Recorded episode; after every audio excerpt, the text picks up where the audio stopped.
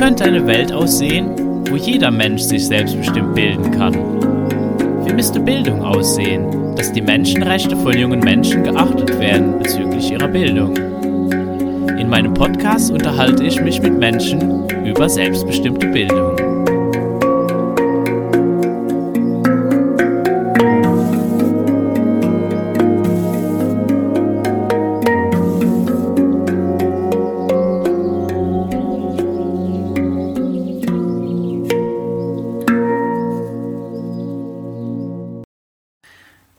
Zu Gast ist Nikolai und wir wollen uns heute erstmal unterhalten über die Schulpflicht. Erstmal herzlich willkommen in meinem Zuhause und in meinem Podcast. Danke, Max. Bin froh, hier zu sein und ich freue mich. Ich habe dich schon ja eine Zeit lang irgendwie, dass äh, ich Dinge von dir mitkriege, was du so machst. Und du machst eigentlich ganz, ganz viele Sachen. Und jetzt ganz aktuell hatten wir einen kurzen Austausch eben über die Schulpflicht. Ich hatte, glaube ich, irgendwo geschrieben, so, naja, Schulpflicht, wer ist denn überhaupt in der Pflicht? Fragezeichen in einer Gruppe. Und dann hattest du mir geantwortet und ja, ein Video geschickt von, was war es, äh, 2012 oder so? Genau, ja. 2012. Genau. Da habe ich äh, es hingebracht, dass die Piraten in ihr Programm aufnehmen, dass die Schulpflicht hier in Berlin durch einen Bildungsauftrag zu ersetzen ist. Ja. Genau, ja. Und das hat mich halt dran erinnert, ey, Moment mal, das, da sollten wir uns unbedingt drüber unterhalten und das passt gerade so zufällig, dass ich eben auch in Berlin bin. Vielleicht können wir ja mal kurz mit anfangen. Wie bist du überhaupt zu diesem Thema gekommen? Also, dass dich das überhaupt beschäftigt, so, naja, so Schulpflicht und Lernen und. Mhm. Ja, ich war ein Freigeist schon äh, als Kind. Ich hatte das Glück, dass meine Eltern mich einfach haben machen lassen. Und ich bin ja in den 60er Jahren in die Schule gegangen, bin ja schon ein bisschen länger auf dem Planeten hier. Und äh, da war Schule so nebenbei, war nicht viel. Ja. Und äh, dann äh, hatte ich eine eigene Firma, die habe ich dann verkauft und ich wollte rausfinden, was ist eigentlich Krankheit, was ist Gesundheit, wie können wir gesund bleiben und, und, und. Und da bin ich auch um die Welt gereist und habe mich informiert und kam dann immer mehr zu Familien, die ihre Kinder eben nicht in die Schule schicken. Und ich habe gemerkt, dass die Kinder viel mehr Selbstbewusstsein irgendwie haben. Und äh, da habe ich mich gefragt, wieso gibt's das eigentlich in Deutschland nicht? Ja, weil ich gemerkt habe, die Schule, ja, das ist Zwang. Ja, das habe ich als Kind gemerkt. Weniger, äh, wie gesagt, in meiner Zeit, aber heute ist es ganz schlimm.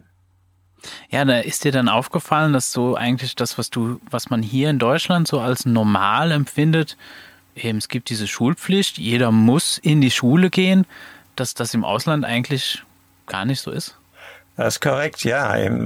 Wie gesagt, ich bin in vielen Ländern gewesen und habe mit Menschen zusammen, mit Familien zusammengelebt, die ihre Kinder eben gar nicht in die Schule schicken. Trotzdem lernen die lesen und schreiben und so weiter und so fort. Ja, das geht dann äh, ganz von selbst. Ich würde mal so formulieren. Ich bin der Meinung, dass jeder Mensch hier auf diesen Planeten kommt und irgendwie weiß, was er eigentlich hier will. Ja. Und Dafür ist es eben wichtig, dass das Kind den größtmöglichen Freiraum bekommt, ja, um sich selber zu entwickeln, um selber zu wissen, wer bin ich überhaupt, sich auszuprobieren und so weiter. Und wir als Eltern, als Erwachsene haben den Auftrag, da einen sicheren Raum zu kreieren, um die Kinder vor Gefahren zu schützen. Ja, jedoch der Rest in diesem sicheren Raum bestimmt letztendlich das Kind. Ja. Und dann findet es raus, wer es ist, was für Talente es hat. Und dann wird es auch sehr sozial. Also dann äh, kümmert sich das Kind auch um andere Menschen, weil es einfach mit allen Sinnen und allem verbunden ist. Ja. In der Schule funktioniert das aber anders. In dem Moment, wenn ich in die Schule reingehe oder das Kind in die Schule reingeht, ja, dann heißt, setz dich hin, hör mir zu, mach nur das, jetzt lernen wir das, dies und das und jenes. Es wird aber nicht auf die Bedürfnisse der Kinder wirklich eingegangen. Und dann wird es beim Kind immer enger und es vergisst immer mehr, wer es selbst ist und es braucht immer mehr Anleitung von außen, um zu wissen, was tun soll. So in der Art. Ja, also das sind, das ist dann auch so ein Teufelskreis, weil was ich dann beobachte, ist ja dann auch oft das Argument, ja, aber die sind alle faul und die müssen ja auch angeleitet werden. Und im Endeffekt eigentlich, wie du es jetzt so beschreibst, das ist auch meine Erfahrung, entsteht dieses Phänomen eigentlich erst dadurch, dass es so einen Moment gibt, wo die eigentlich dann lernen, naja, meine Bedürfnisse sind eh nicht wichtig und sich dann eigentlich aufgeben sozusagen. Und das bezeichnen wir dann später als, ja, der macht ja nichts, wenn ich den nicht in den Arsch trete, dann macht er nichts. Und deswegen müssen, muss, muss ich gezwungen, muss ich die zwingen sozusagen. Und das ist so der Teufelskreis, ne? So eigentlich, äh, also ich würde sagen, das wird eben erst dadurch verursacht, durch diesen Zwang. Genau, ganz korrekt. Ja. Es wird nicht mehr Rücksicht genommen, was das Kind will, und es soll nur funktionieren.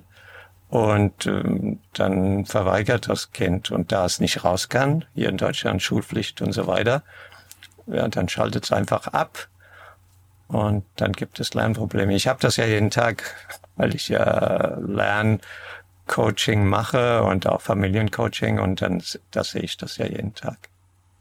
Vielleicht können wir mal kurz weil das beschäftigt mich schon. Also da ist dieses Wort Schulpflicht. Mhm. Aber das finde ich auch in anderen Ländern. Äh, da steht das auch irgendwie so im Gesetz. Es gibt eine Schulpflicht. Mhm.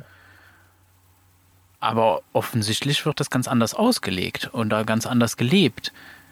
Was würdest du sagen, bedeutet Schulpflicht konkret hier in Deutschland? Was ja, steckt da eigentlich dahinter? Was ist der Gedanke da? Oh. Was soll das sein? Mhm. Was bedeutet es und was steckt dahinter?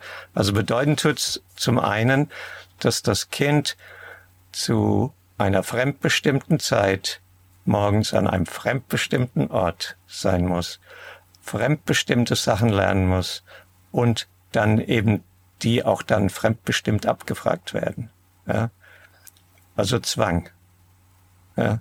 Was dahinter steckt, für den Staat ist möglicherweise, dass er denkt, dass äh, nur so irgendwie Bildung möglich ist. Wir wissen aber alle, dass das schon längst überholt ist. Das äh, war vielleicht irgendwann, wenn überhaupt mal äh, irgendwie angesagt, als wir auch noch keinen Zugang zu Büchern hatten oder dies oder das. Das gab es damals dann nur in Schulen.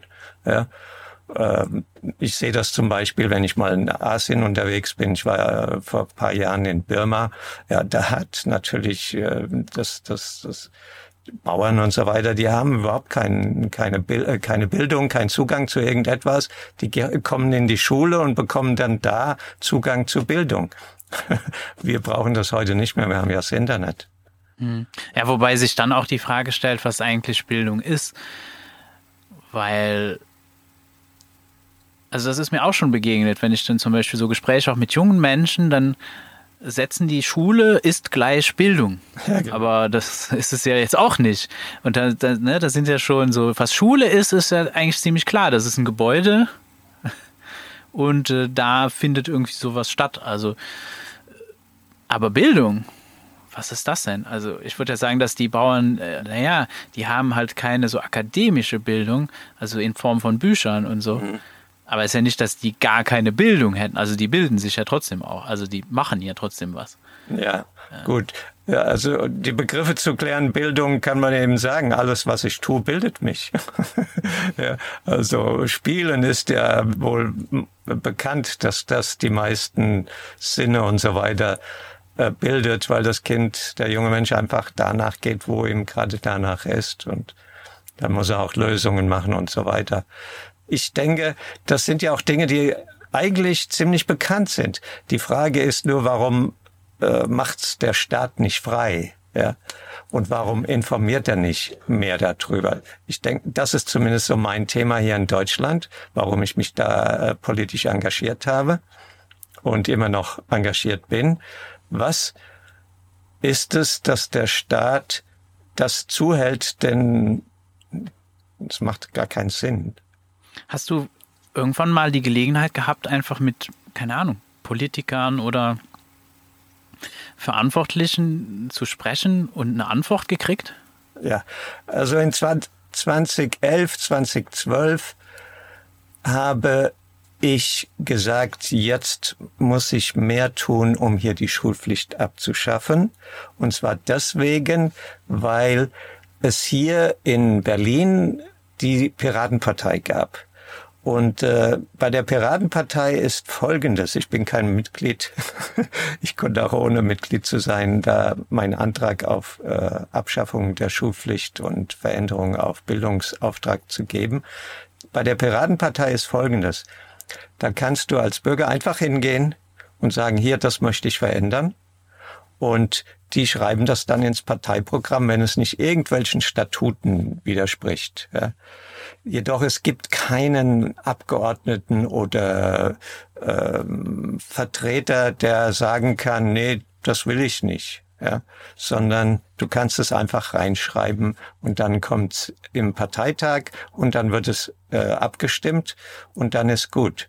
Ja, und äh, so, das war mir damals wichtig, dass ich einfach hingehen kann und so habe ich es auch gemacht. Ich bin zu dem Bildungssquad, wie das heißt, hingegangen, habe gesagt, hallo, mein Name ist Nikolai, ich bin Pädagoge und ich bin Familiencoach und ich merke, die Schulpflicht schadet unseren Kindern, unserer Gesellschaft und so weiter und ich möchte sie abschaffen. Und da gab es äh, Leute, die haben gesagt, ja, helfen wir dir dabei. Und dann habe ich mein ganzes Wissen, meine Erfahrung reingebracht, auch mit viel Freilernerfamilie reingeholt, freie Schulen und so weiter. Und dann haben wir ein Programm geschrieben, was Bildungsauftrag heißt, um dann die Schulpflicht abzuschaffen. Und es ist uns wirklich gelungen. Ja, das war jetzt so die Vorrede, mit welchen Politikern oder so habe ich ge geredet. Dann danach bin ich losgezogen und habe mit den anderen Parteien geredet, mit den Bildungsbeauftragten der anderen Parteien, weil die Paradenpartei war im Abgeordnetenhaus, äh, aber nicht im Senat. Der Senat entscheidet, nur die Parteien, die im Senat sind, entscheiden. Und von daher bin ich dann zu den Grünen und dies und das und habe mit denen geredet. Da habe ich dann gemerkt, die sind gar nicht frei. Ja, die Delegierten von der Linken und so weiter, weil die sind eingebunden in ihr Parteiprogramm und die müssen dann einfach sagen, nee, wir wollen die Schulpflicht beibehalten. Es war keine Offenheit da. Also es also das heißt eigentlich so, das heißt der Politiker so, der das ist so ein bisschen, naja, aber im, im Parteiprogramm, vielleicht privat, wäre ich, da bin ich damit einverstanden oder so, finde ich gut. Aber im Parteiprogramm steht was anderes und deswegen, tja. Genau. Ja. Aber hast du da irgendwelche Argumente gehört? Was, weil das ist etwas, was mich schon beschäftigt. Äh, eben, da ist doch, das ist diese, die, du hast die Frage auch gestellt. Das ist eine große Frage. Und deswegen mein Podcast heißt auch so. Wie wäre es mit selbstbestimmter Bildung? Das ist so ein bisschen als Frage allgemein. Warum eigentlich nicht? Eben im Gegensatz zu, weil das, was eben gerade gelebt wird, ist, naja, man kann es, wenn man es sehr nett ausdrückt, vielleicht fremdbestimmte Bildung nennen. ja, genau. Aber naja, ich kann auch eben dann sagen, naja, im Endeffekt ist es Zwang. Es ist Zwangsbildung und ist es dann noch Bildung? Ist das Bildung? Wenn ich dazu gezwungen werde, geht das überhaupt? Also, das ist dann, ne, da haben wir ja auch andere Worte für. Also mhm. ja. viel, viel härtere Worte für wenn, wenn ich irgendein Wesen oder was auch immer zwinge, etwas zu tun. Ja. Ähm, und das freie Kind, der freie Mensch ist nicht wirklich kontrollierbar. Ja. Äh, vielleicht hilft das irgendwie.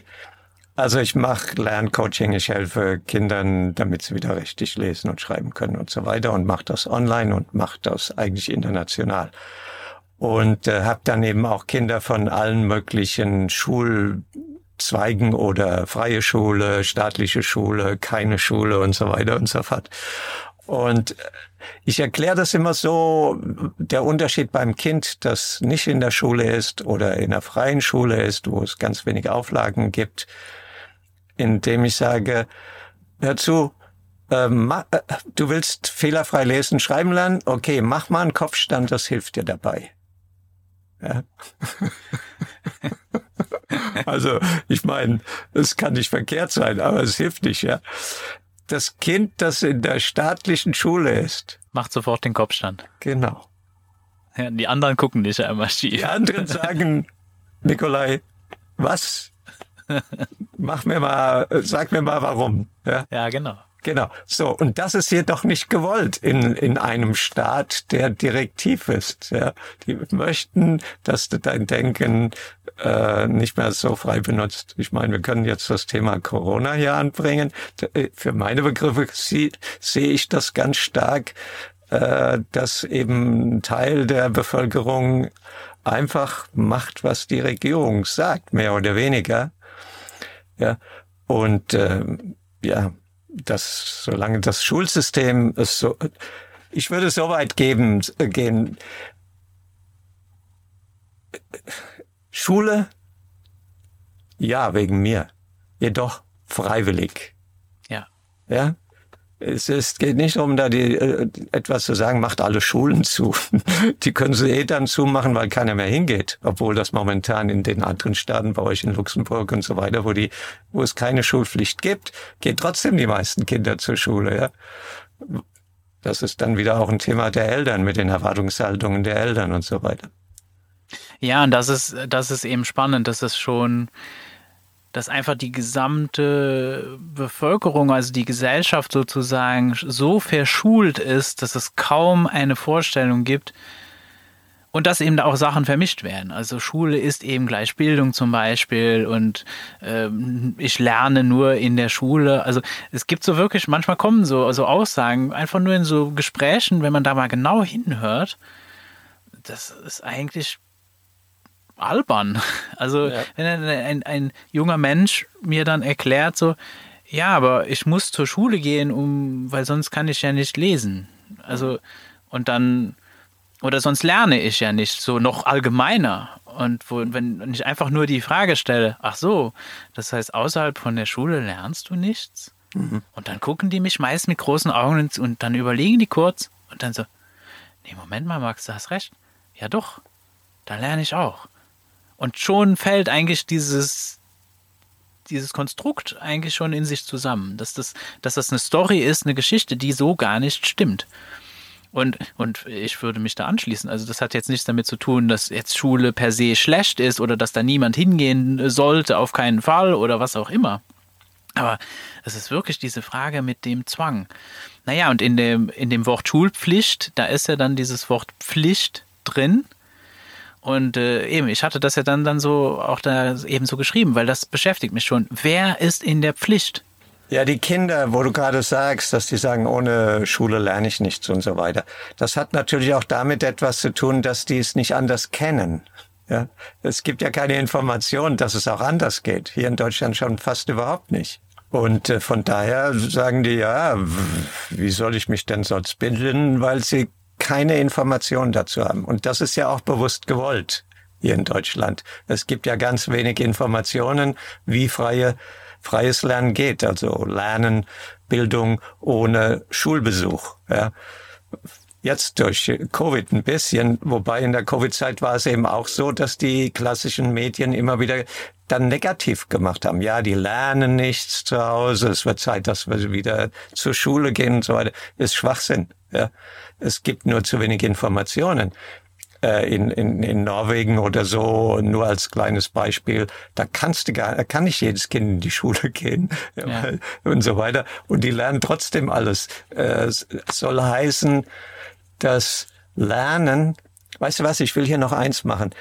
Das Wort Homeschooling ist zu stark belegt, vor allen Dingen in Deutschland. Es ist Distance Learning. Ja weil du lernst, von wo aus du immer bist und musst nicht unbedingt zwangsmäßig in, äh, in ein Schulgebäude reinzugehen. Ja, ja und im, im, im Endeffekt läuft es auch mehr drauf raus, um, ich würde sagen, es geht mehr um die Gelegenheiten, dass du, wenn du Gelegenheiten hast, und das ist eben so wie dieses Beispiel, was du am Anfang gebracht hast, wenn du jetzt natürlich nach Burma gehst und du bist dann äh, auf dem Land bei einem Bauern, naja, die jungen Menschen haben keine Gelegenheit, jetzt äh, ein Buch aufzuschlagen und dann eben lesen zu lernen.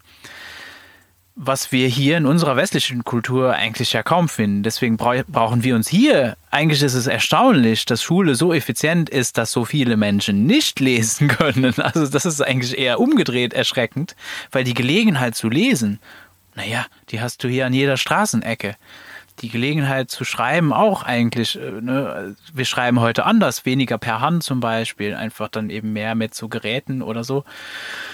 Aber Informationen kannst du dir hier mit allen, jetzt gehen wir ja sogar noch weiter, du kannst nicht nur Augen lesen, sondern du kannst auch Ohren lesen, du kannst ja Audiobücher hören. Also du hast eine Gelegenheit, die Informationen anzueignen auf vielfältigste Art und Weisen, die natürlich in anderen Regionen gar nicht so gegeben sind.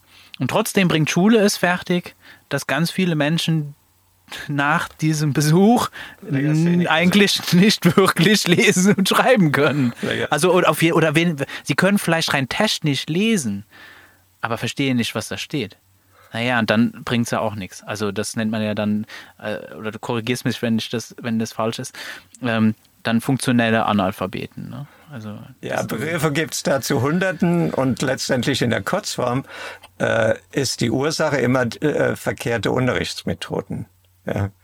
Ähm, solange die daran aber festgehalten wird, wird immer versucht, dem Kind zu sagen, stimmt was nicht mit dem Kind, weil das andere Kind, wenn der Lehrer dann sagt, ja, mit ihrem Kind stimmt was nicht, das schreibt nicht richtig, lassen Sie es mal testen, ja, meine Unterrichtsmethoden, die ich bringe als Lehrer, die sind korrekt, weil, schau, in meiner Klasse gibt's ja Kinder, die es lernen. Ja, und das ist natürlich vollkommen daneben. Ja. Erst wenn alle Kinder richtig lesen und schreiben lernen, sind auch die Unterrichtsmethoden richtig ja. und nicht verkehrt rum. Äh, das hatten wir ja auch gesehen bei hier in Deutschland war ja lange, 20 Jahre fast, sollen Kinder so lesen, wie sie Worte hören. Ja, mit Anlauttabelle und so weiter. Das kann überhaupt nicht funktionieren. Das habe ich schon in meinem ersten Buch geschrieben und den damals auch gesagt. Das kann nicht funktionieren. Wenn ich nicht sehe, wie ein Wort geschrieben wird und das ist nicht lauttreu, dann kann ich es auch nicht richtig schreiben. Trotzdem haben die diese Unterrichtsmethode im Bildungssystem eingebracht.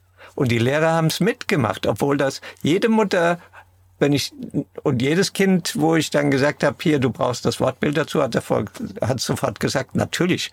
So, will sagen, dass die Unterrichtsmethoden und die Schulpflicht an allen Lernproblemen schuld sind. Die Schulpflicht, wie du ja vorhin auch schon gesagt hast, macht es, dass das Kind da hingeht und sein Gehirn schon abgeschaltet hat in die Schule, ja, weil es genau weiß, es wird sowieso nicht drauf eingegangen, was es selbst will, ja, sondern soll irgendetwas da vorne machen, was es eigentlich jetzt nicht lernen will, und dann schaltet es ab. Natürlich gibt's Kinder, die gehen da rein und machen alles mit. Ja. Aber das ist trotzdem ein Abschalten. Und dann, wenn noch falsche Unterrichtsmethoden kommen, die nicht alle Kinder erreichen, ja, dann habe ich Legastheniker. Und genauso ist es, äh, aber das, das ist ja eigentlich alles bekannt mit den ähm, Hyperaktiven und ADS und ADHS. Ja, das ist eine Systemkrankheit, ja, weil das Kind dahin gehen soll und ruhig sitzen, sei ruhig, halt Ruhe, schreib und so weiter und so fort. Ja, Momente mal, das Bewegung gehört doch dazu. Ja.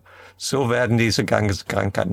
Oder andersrum gesagt, bei den Familien, die ich kennengelernt habe rund um die Welt, wo die Kinder nicht in der Schule waren und die über ähm, Internetplattformen lernen mit den richtigen Unterrichtsmethoden, ja, die sind weder ADHS noch Legastheniker noch irgendetwas und die lernen es auch erst, wenn sie ein Interesse dran haben. Und das Kind lernt sowieso erst etwas, wenn es auch ein Interesse dran hat. Und ohne Lesen und Schreiben kommt heute kein Kind mehr äh, durch die Welt. Also es will sowieso irgendwann lesen und schreiben lernen. Ja. Ich finde ja, ähm, kennst du die Studie von Harriet Pattison und Alan Thomas? Ich zu dem Thema. Also die haben in, in Großbritannien, es gibt, haben die eine größere Studie eben gemacht, wie lernen denn Unschooler denn eigentlich lesen und schreiben? Und da kam zum Beispiel raus, dass einfach die Norm bei zwölf Jahren liegt, dass das noch gar nicht ungewöhnlich ist. Also wenn die erst mit zwölf lesen lernen, das macht keinen Unterschied nachher, wie gut oder ne? Also die sind trotzdem gleich auf nachher mit ihren Altersgenossen. Und es ist eben diese Sache von, dass es eben sein kann, naja, das Interesse war halt vorher nicht da oder das Bedürfnis war halt vorher nicht da. Und da brauchen wir uns eigentlich, also das ist so ein bisschen so, ich meine auch ein, in ihrem dann gibt's ja immer so ein Fazit bei so Studien und da fand ich es ganz interessant, dass sie dann reingeschrieben haben, naja, also wie lesen, wie das genau funktioniert, wie die das lernen, das wissen die nicht.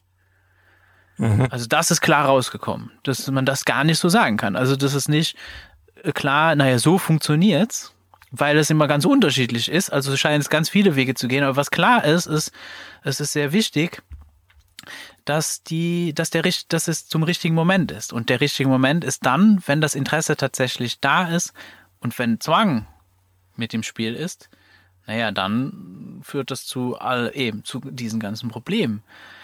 Und was eben spannend ist, dass es ja eigentlich damit, und das ist eben interessant, dass sich das auch weltweit gar nicht so genau angeguckt wird. Jetzt ist das eine einzige Studie, aber da müssten jetzt haufenweise so Studien gemacht werden, mhm. weil es ja alles andere in Frage stellt von den ganzen Studien, so wie funktioniert das denn äh, sonst, wo jemand behauptet, naja, wir wissen jetzt, wie Lesen funkt äh, äh, Lernen funktioniert, weil es eigentlich quasi alle von diesen Studien falsifiziert, die ja auch eigentlich gar keine Kontrollgruppen haben, so diese ganzen schulinternen Studien naja, schön, aber und wo ist die Kontrollgruppe? Du hast ja nur Menschen geguckt, die in der Schule sind. Das heißt, wie würdest du das zum Beispiel in Deutschland, könntest du das ja gar nicht durchführen. Also sind all diese Statistiken sehr fragwürdig, würde ich mal behaupten, wo, wo es mich wundert, dass die sich nicht, dass da sich nicht genauer angeguckt wird. Ja, aber Moment mal, es gibt ja aber Menschen, die machen das ganz anders. Ja, meine Erfahrung ist da zum einen, was du schon sagst, ohne Motivation, ohne Interesse wird es schief. In dem Moment, wenn das Kind ein Interesse hat, zu lesen zu können, schreiben zu können, weil es eben draußen in der Gesellschaft sich bewegen will und so weiter und so fort, dann hat es auch Interesse und das ist das eine. Ob das jetzt mit zwölf kommt, ich habe Kinder, die wollen schon mit vier oder. Ja klar, ja. meine eigene Tochter war hat dazu gehört, die hat ja, genau. vor der Schule ja, genau. lesen Eben, ja. Das äh, ist dann unterschiedlich. Es braucht die Motivation, es braucht ein Interesse daran. Ohne das wird es schief. Ja? Das zweite mit den Methoden. Naja, ich habe doch schon in den 90ern gelernt in den USA, dass da Wissenschaftler unterwegs waren und herausgefunden haben, was macht der Mensch, der fehlerfrei schreibt in seinem Kopf und was macht der, der Rechtschreibfehler macht. Und das war eine ganz klare Studie, wo eben rauskam, ähm, dass eben die Menschen, die fehlerfrei lesen und schreiben, das Bild visuell sich vorstellen. Ohne Visualisierung geht nichts. Ja? Und äh, von daher ist das von schon lange für mich äh, nachgewiesen und darauf arbeite ich ja auch auf dem System. Ja, das heißt, ich helfe Kindern, ob mit oder ohne Re Rechtschreibprobleme, innerhalb von, sage ich mal, zehn äh, Stunden, dass es weiß, was es tun muss im Kopf, um fehlerfrei lesen und schreiben zu können. Ja. Das heißt, ich mache kein Vokabeltraining mit denen, das können die dann alleine machen oder in der Schule, aber ich helfe denen rauszufinden, was, wie musste dein, dein Gehirn benutzen, um fehlerfrei zu schreiben. Das mache ich auch nicht, indem ich es ihnen sage, sondern äh, über Fragetechniken, so dass die sich selbst dass die selbst rausfinden, was sie da im Kopf machen. Das steht für mich vollkommen fest. Also es gibt im Grunde, das ist jetzt vielleicht ein bisschen direktiv, es gibt im Grunde nur einen Weg im Kopf, den du brauchst, um richtig lesen und schreiben zu können. Wenn du den nicht benutzt, hast du ein Problem. Würdest du sagen, dass es vielleicht da dann auch etwas gibt wie das, dass es auch manchen Menschen einfach mehr liegt, dass es so auch sowieso schon ihrem natürlichen genau äh, ins, ne? die unterschiedlichen Lernstrategien. Ja. ja. Das heißt, das, das weiß man heute alles so ziemlich schon alles. Es wird nur teilweise nicht wirklich konsequent angewendet. Also wir kommen mit unterschiedlichen Prioritäten in unsere, äh, in die Welt, in der, äh, wie wir unsere Sinne benutzen. Ja. ja. Der eine ist mehr visuell, der will mehr Sachen sehen und so weiter. Der andere ist mehr, möcht's hören, also der ist mehr übers Auditive, ne? ist ja nichts Neues, oder? Ja. Und dann kommt der Kinesthet, der braucht Bewegung und so weiter und so fort. Dann gibt's noch der übers Geruch und so weiter und so fort. So. Fakt ist, aus all dem, was ich weiß, weil ich schon mit Hunderten oder noch mehr Kindern gearbeitet habe und das eben auch danach gewesen ist, dass die Menschen, die Kinder, die prioritätsmäßig mehr ihre Visualität nutzen, es leichter haben, lesen und schreiben zu lernen. Weil die schlagen einfach das Buch auf oder was immer und prägen sich das, was da steht, als Bild ein. Ja. Wo steht's im Buch? Ja, ich sehe die Seite vor mir, da steht es und es wird genauso. Ja. Die brauchen noch nicht mal wirklich einen Lehrer, die kriegen das mehr oder weniger allein drauf. Das hat, ist auch nachgewiesen, dass du da noch nicht mal Pädagoge sein musst, um die zu bedienen. So, jetzt kommt's. Die zweite große Gruppe, die wir haben, sind die, die mehr übers Ohr lernen. Ja? So, wenn ich denen jetzt ein Wortbild zeige, ja, so wie ein Wort geschrieben wird, nehmen wir an äh, Straßenbau oder so. Einfach Straße reicht ja schon, weil wenn du Straße nur hörst, ja, kannst du es ja gar nicht richtig schreiben, wenn du das Bild nicht dazu hast. Ja, so angenommen es ist eine korrekte Unterrichtsmethode, dann ist das bei der Unterrichtsmethode, dass du das Wort gezeigt bekommst, ja, schaust dir an, so wird's geschrieben, und der Lehrer sagt dir noch, wie es gesprochen wird. Straße. Ich nehme übrigens meistens bei den Kindern das englische Wort daughter. Ja, das ist ein super Wort. Daughter wird anders gesprochen, wie es geschrieben wird. So, wenn ich jetzt einem Kind oder einem Menschen, der mehr auditiv ist, ja, das Wort zeigt daughter und es ihm ins Ohr sagt, wie es heißt, ja, dann schaut er nicht richtig auf das Wort drauf und sagt sich immer wieder im Kopf daughter, daughter. Ja? Und was er mit dem Bild macht, ist meistens, er liest es durch und macht sich dann Dauketer, Dauketer da draus, ja, auch wieder auf seinem Tonband. Das heißt, er hat zwei Spuren auf seinem, in seinem Kopf, auf seinem Tonband, Dauketer, Dauketer und Daughter, ja. Und wenn er es jetzt schreiben soll, hat er das Wort Bild, also der sieht es nicht mehr in seinem Kopf, in seinem visuellen äh, Gehirn, wie das Wort geschrieben wird, er könnte schon, aber er ist einfach anders programmiert und er hat nicht gelernt, dass er das braucht. Und dann greift er zu auf Dauketer. Ja, schreib mal Dauketer. Das wird halt immer meist verkehrt. Spätestens das H ist dann weg. So. Ja, also die werden Rechtschreib, die kriegen Rechtschreibprobleme, wenn ihnen in der Schule nicht beigebracht wird, hör mal zu, das Wortbild musst du dir einprägen.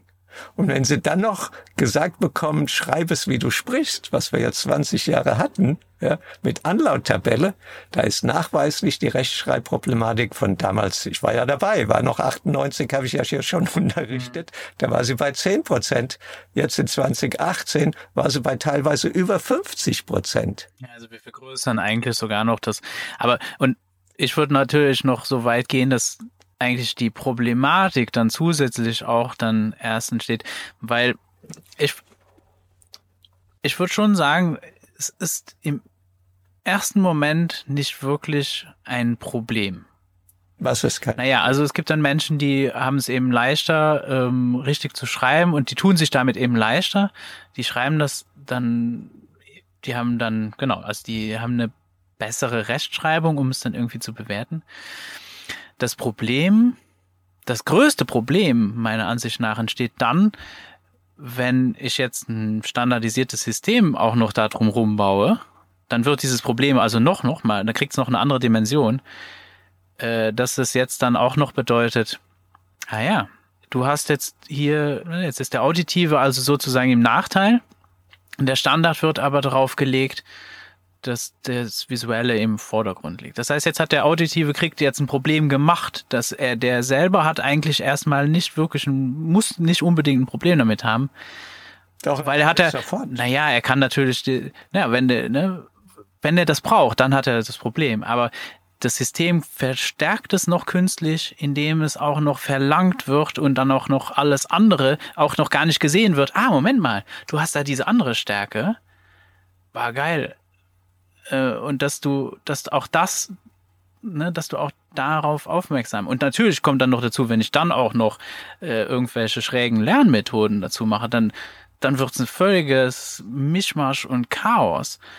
Und ich glaube schon, dass wenn dann der Auditive braucht eben mehr Zeit. Ne? Und wenn er diese Zeit aber, ne, oder vielleicht braucht er die gar nicht, wenn er die richtige Methode hat, dann, ne? aber es könnte sein, vielleicht, dass er mehr Zeit braucht im Sinn von, dass es ihn vielleicht erst später interessiert. Könnte ich mir vorstellen. Also, dass das vielleicht auch so mitspielt. Also, mir selber persönlich, also ich würde sagen, ich bin da wahrscheinlich eher so auditiv. Also, ich, ich tue mich schwer, Worte tatsächlich jedes Mal korrekt und ich wurde auch in der Schule, wurde ich da einfach immer nur abgestraft. Das heißt, ich, ich konnte super Geschichten schreiben, ich konnte super Geschichten erzählen.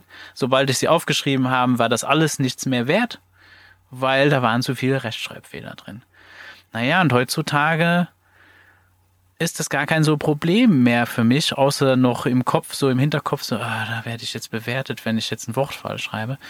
Weil ich benutze jetzt Tools und die helfen mir auch noch dabei, dass ich dann auch das besser behalte. Also das hilft mir sozusagen auch diese Schwäche sozusagen auch auszugleichen. Also ich habe dann auch noch zusätzlich auch noch Werkzeuge, die mir helfen. Und natürlich wäre es natürlich noch viel geiler gewesen, wenn ich damals schon jemand auch bemerkt hätte, aha, gut, du, du hörst es. Ach, und deswegen kannst du, das heißt nicht, du bist nicht blöde.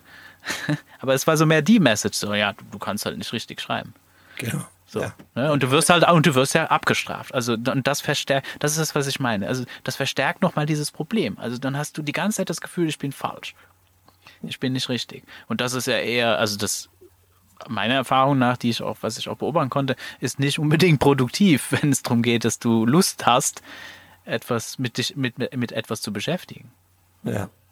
Wir haben unterschiedlich, wie du sagst, es gibt auditive, visuelle und, und Kinestate. Wir haben alle Sinne und wir können alle äh, gut benutzen. Ja, ja äh, am sinnvollsten ist, wenn es jetzt um Lesen und Schreiben geht, erstmal, ja, dass eben dem Kind geholfen wird, klar zu erkennen, dass es eben das Wort Bild bildhaft in seinem Kopf abspeichert.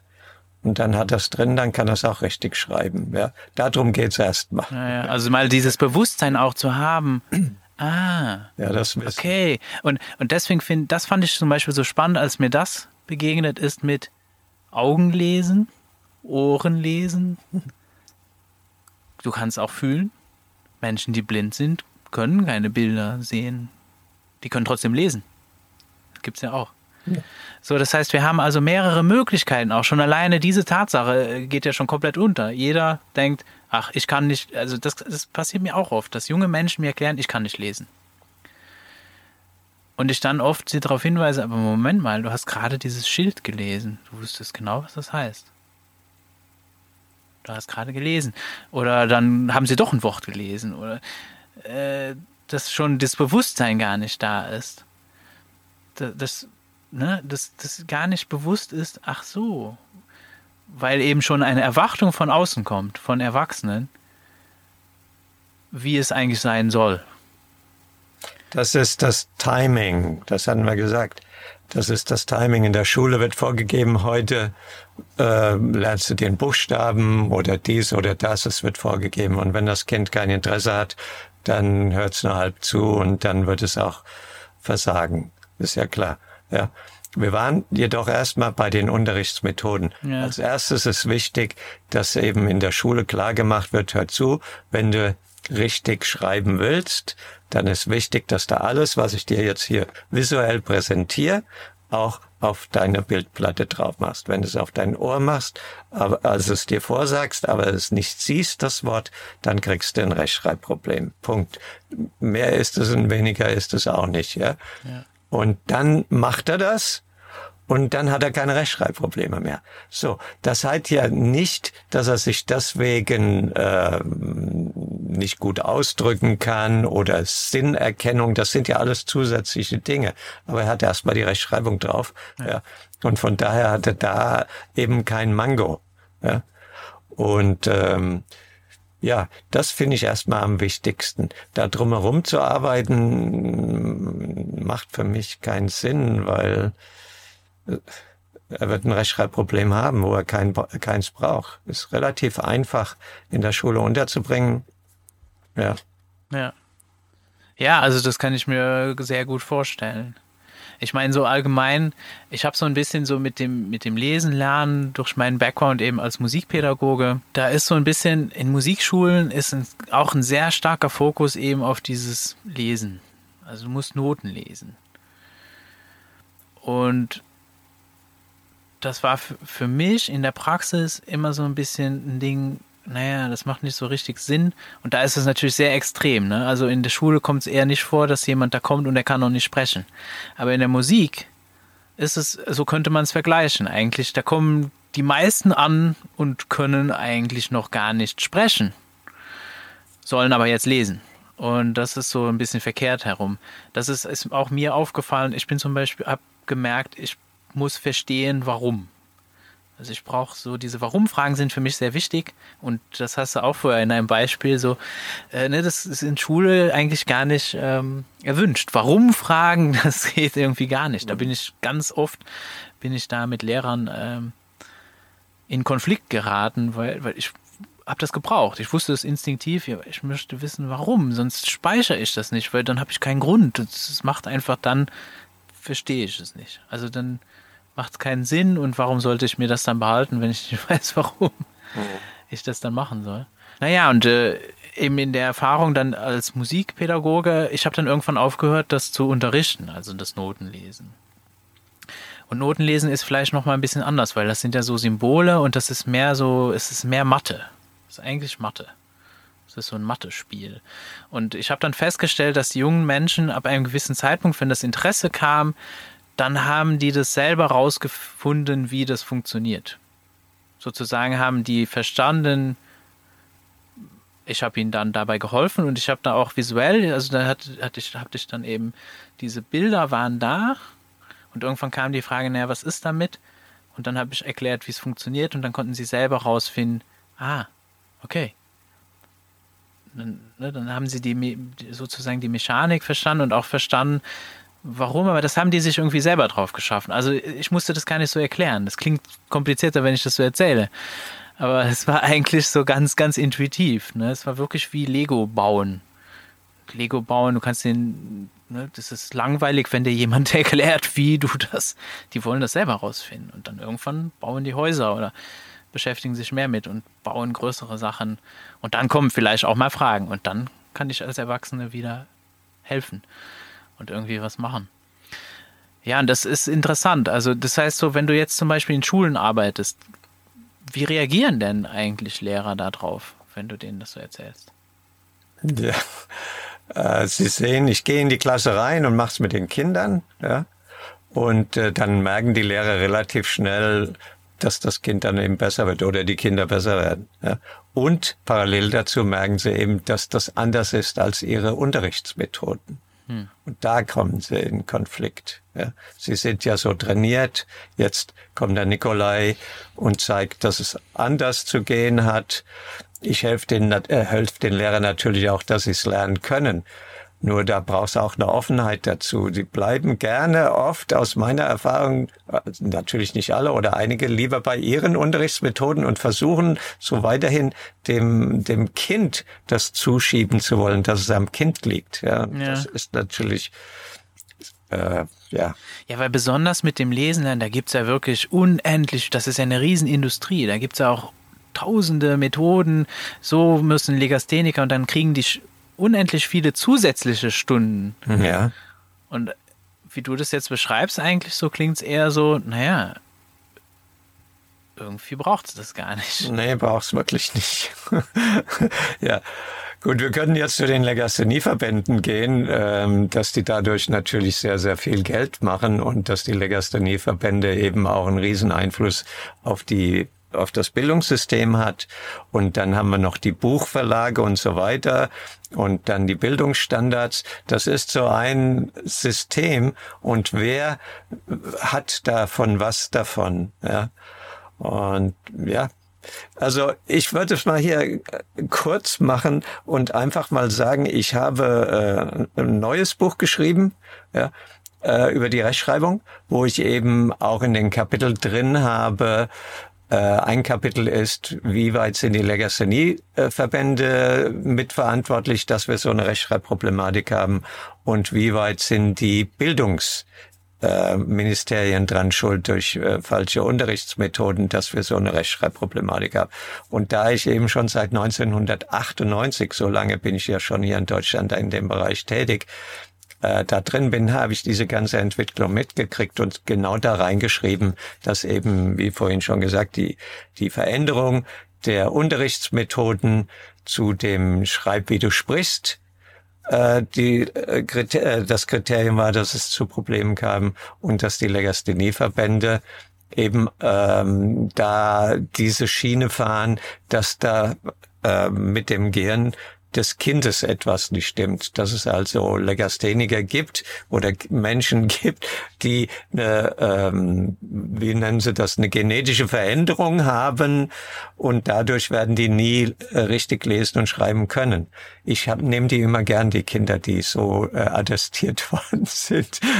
Ich sage immer, komm, bringt sie zu mir und dann zeige ich euch, dass es doch geht, weil das sind alles Untersuchungen, die wurden mit einer gewissen Intention so gemacht. Und wer kann denn ins Gehirn reinschauen und gucken, dass da ein Gen irgendwie verändert ist und dass das wirklich etwas dafür zu tun hat? Da das läuft einiges schief vom System her. Ich meine, deswegen sitzen wir ja auch hier zusammen und das äh, überträgt sich auf viele Bereiche. Äh, es wäre notwendig, dass, wie gesagt, daran arbeite ich in erster Linie, dass die Schulpflicht eben wegfällt. Kein Kind muss mehr in die Schule gehen. Ja, es kann gerne in die Schule gehen.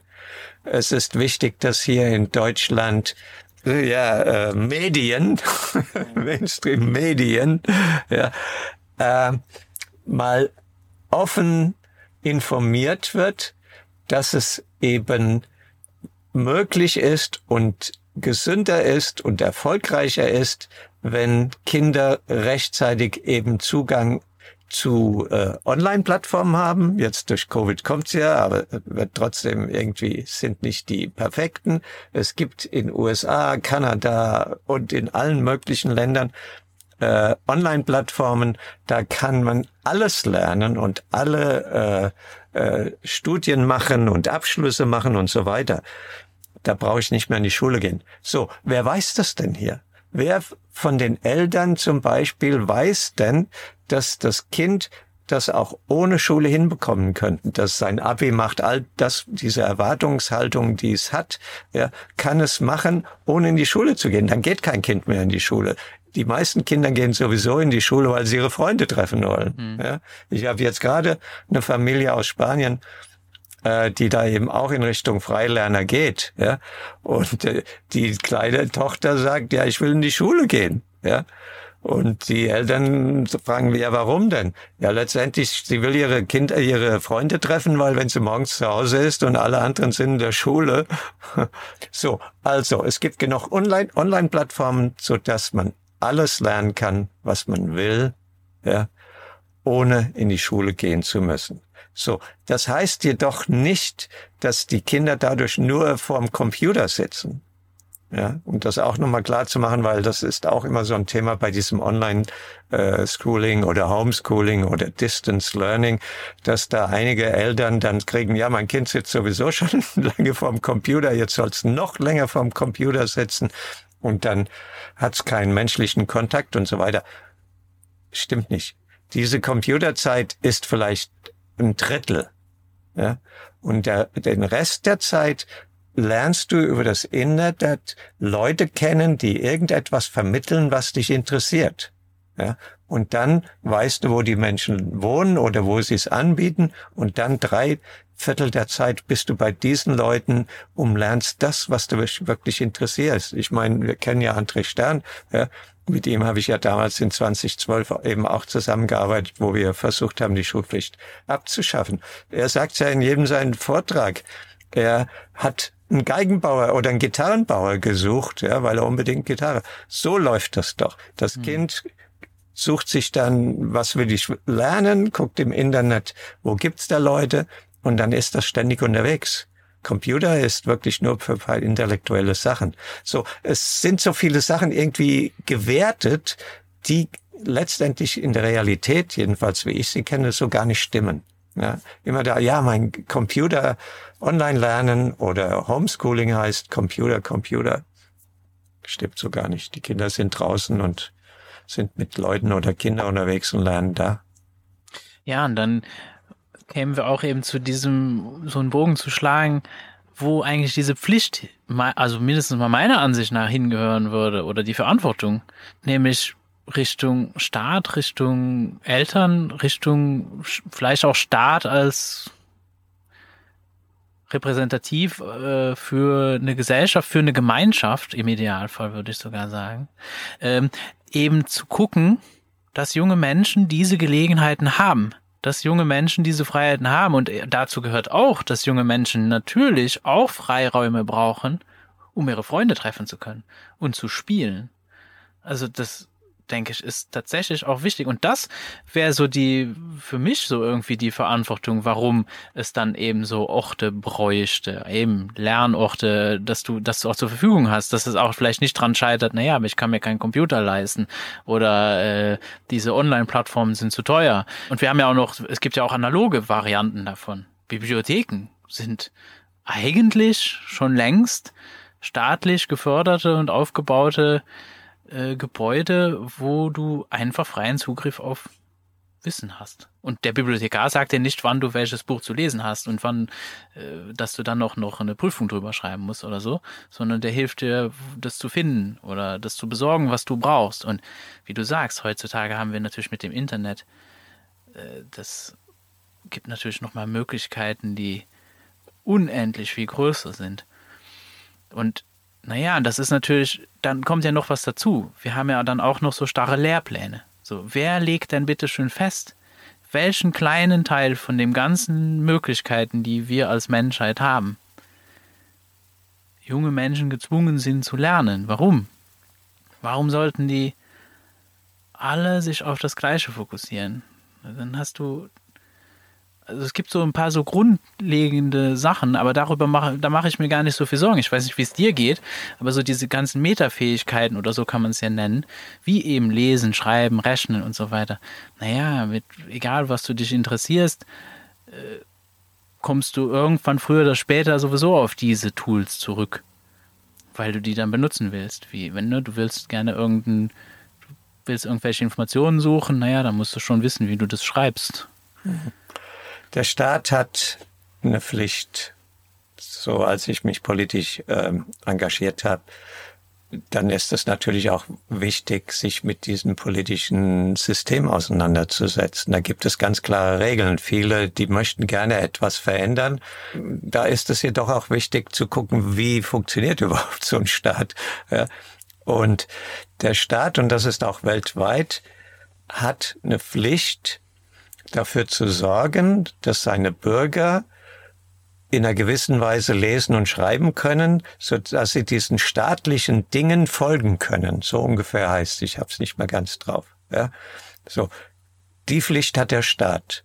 Er muss sicherstellen, dass alles gegeben ist, dass die Menschen sich so bilden können, dass sie am staatlichen Leben teilhaben können. Das ist ja auch okay. ja, so, das ist schon mal Punkt eins. Jetzt gibt's da drei Avenues. Das eine Mal mit dem Überladen der äh, Bildungsstandards.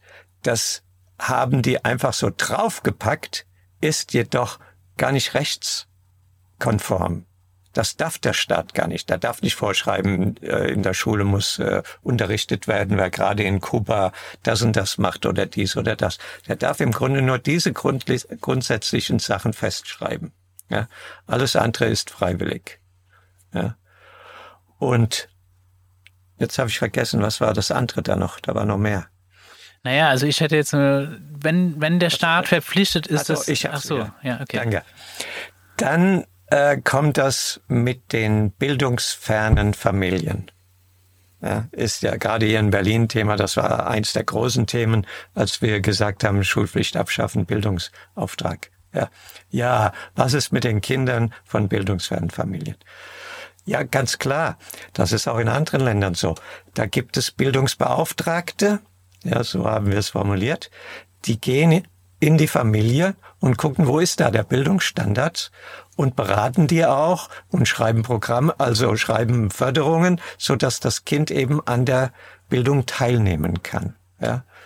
So, diese Bildungsberater haben keine bestrafende äh, Funktion oder Direktiv. Die beraten nur. Und jedes Kind ist ja, das hier in Deutschland geboren worden äh, wird, äh, schon automatisch erfasst, indem das geboren wird, dann ist es ja im System drin. Ja? Und folgedessen weiß der Staat, wenn das, sage ich mal, fünf Jahre oder sechs Jahre alt ist, da ist das und das Kind. Und dann geht es eben drum, zu diesem Kind zu gehen, zu der Familie zu gehen und gucken, wo sind die hier mit ihren Bildung? Brauchen die irgendetwas oder brauchen sie nicht? Wenn sie etwas brauchen, dann wird ihnen das zugetragen, so dass sie daran teilnehmen können. Das reicht ja schon. Ja. Hm. Ja. Ja, so in der Praxis, so, das ist ja so ein bisschen so, könnte man sagen, wie es ja dann in Luxemburg zum Beispiel funktioniert oder auch in Dänemark oder in Kanada oder in Amerika, zum Teil abhängig vom Staat, äh, wo die leben. Aber da kommt noch trotzdem aus meiner Erfahrung dazu, dass natürlich diese Beauftragten sehr gut informiert sein müssen. Ja, das ist klar. Ne? Wie auch Lernen auch so funktioniert, weil dann läuft es trotzdem, also in Luxemburg läuft es dann sehr oft drauf raus, dass die eben an diesen Lehrplänen da festhängen. Und dann steht da drin, naja, mit sieben soll der das und das, steht in den Kompetenzen. Und dann wird es auch, obwohl im Gesetz eigentlich steht, die sollen angestrebt werden, drehen die es dann um, ah, der hat die nicht erreicht, also, ja, dann muss der in die Schule. Was widersprüchlich ist, weil in der Schule ist es dann wieder egal. Da musst du die nicht erreichen. Ne? Ja. Das ist mir zum Beispiel auch aufgefallen, als ich dann eben das Video geguckt habe. Dann ist dann manchmal das Wort Bildungspflicht gefallen. Und da bin ich wieder in einem, in einem ähnlichen Konflikt. So, da ist wieder diese Frage nicht geklärt. Naja, wer ist jetzt hier in der Pflicht? Und das ist ja sowieso eine Umkehrung. Ne? Das äh, und vielleicht darauf würde ich gerne nochmal zurückkommen. Ähm, du hast eben gesagt, also der Staat ist sozusagen verpflichtet zu gucken, dass all seine Bürger eben lesen und schreiben können. Ja? Also so, so diese so in der Art. Ich so. weiß jetzt nicht, weil es genau heißt. Genau. Und jetzt ist da die Frage, wie möchte der Staat das sicherstellen? Ja, das, äh, und, gesagt, es gibt eben die Bildungsberater, die gehen erstmal rein. Äh, die Kinder können dann äh, dazu veranlasst werden, die Familien zu veranlasst werden, dass die von Zeit zu Zeit Nachweis bringen, dass sie das eben können. Ich meine, ja, ja, klar. Ist, ja, ist ja schon eine gewisse Kontrolle ganz klar da. Aber die Frage, die sich eben da stellt, ist, mhm. ne, weil wenn es wie es jetzt ist, dann wäre so, naja, du musst das wann? Mit sieben? mit neun. Jetzt habe ich vorher von der Studie erzählt, wo rauskam, naja, die Norm liegt bei zwölf. Kann auch passieren, dass du schon mit vier lesen kannst. Kann auch passieren, dass du erst mit 15 lesen kannst. Ja. Und äh, da wäre es schon wichtig, dann aber genau zu gucken, hat das einen Effekt, wenn der erst mit sieben oder mit zwölf macht das einen Unterschied? Und das muss wirklich sehr genau geklärt sein. Und weil im Moment herrschen da auch, glaube ich, sehr große Mythen. Also diese, dieses du über die Bank so, nein, die sollen mit sieben, widerspricht ja zum Beispiel auch dann Waldorf, zum Beispiel Waldorfpädagogik, da ist das ja nicht so. Ne? Also die Gefahr wäre, dass du es eben drauf festlegen würdest, kann er es? Kann der Mensch das? Oder, und die, die positiver wäre, wenn geguckt wird, hätte er die Möglichkeit und war es einfach jetzt noch nicht dran. Das ist natürlich viel, viel feiner, viel subtiler aber da wären wir mehr in der Realität, wie Lernen meiner Erfahrung nach auch wirklich funktioniert. Und die Gefahr ist natürlich jetzt, dass Pädagogen, die aus dem jetzigen System kommen, natürlich nur kennen, hier ist ein standardisierter Test und der ist völlig ungeeignet, sowas überhaupt zu überprüfen. Also ich würde das so weit gehen, dass es sagen, diese standardisierten Tests überprüfen eigentlich nur, ob du gelernt hast, wie man Tests schreibt. Ne? Und dann äh, gibt natürlich da Unterschiede, aber wie, wie ne, wer, wer schreibt es fest? Das, da bleiben einfach noch so Fragen offen. Also, dass es nicht wieder eine Umkehr gibt. Der Staat ist verpflichtet, sicherzustellen, dass jeder Bürger diese Möglichkeit hat, dass es nicht umgedreht wird, jeder Bürger ist verpflichtet, das mit sieben Jahren zu können. Ja, ganz klar. Das wird ja auch in den unterschiedlichen Ländern unterschiedlich gehandhabt. Wenn der Staat eine Verpflichtung hat, dann hat er auch irgendwie eine Verpflichtung, das abzufragen, ob das gegeben ist. Das ist einfach, wie ich vorhin schon gesagt habe, es sind solche äh, politischen Regl äh, Reglements, ja, so wie beim Grundgesetz eben auch. Ja. Wie das dann ausgelegt wird, ist dann individuell. Das finde ich auch gar nicht so das Thema. Natürlich bin ich der Meinung, dass die gar nicht abgefragt werden müssen, denn irgendwie werden die das sich schon beibringen, weil sie wollen ja am Gesellschaftsleben teilnehmen. Es geht halt meist drum um diese äh, bildungsfernen Familien. Da wird eben äh, bisschen mehr angezogen. Wir können das auch ganz aktuell nehmen. Ja, in Frankreich, die wollen äh, ja wieder die Schulpflicht irgendwie einführen. In England gibt's Bestrebungen, gibt's in anderen Ländern. Wenn man genau dahinter schaut, geht es eigentlich darum um die Immigration. Ja, dass äh, da immer mehr Leute von überall, das haben wir ja hier auch, kommen und dann oft so äh, zusammenbleiben in ihren äh, staatlich, also in den Familien und so weiter und so fort und dann ihre Sprache sprechen und so weiter und so weiter und so fort. Und da hat der Staat halt Bedenken, dass er, Gott weiß, die können es dann mit Extremismus und die das äh, Dings machen, äh, sich nicht beteiligen. Und da, die versuchen sie irgendwie einzufangen. Ja, und dann wollen sie die ganze Regulierung wieder machen. Das ist natürlich äh, nicht das Gelbe vom Ei. Wichtig ist, glaube ich erstmal, dass das auch eingehalten wird, dass der Staat eben diesen überfrachteten Bildungsstandards darf er gar nicht. Ja, hm. wer geht denn dagegen an? Ja klar, also dagegen an. Ja, so dann, dass er diese äh, bildungsfernen Familien eben äh, jemand reingeht in die Familien und denen hilft, dass die zu Bildung kommen. Dann haben wir ja schon mal das Wichtigste. Ja? Und der Rest ist frei.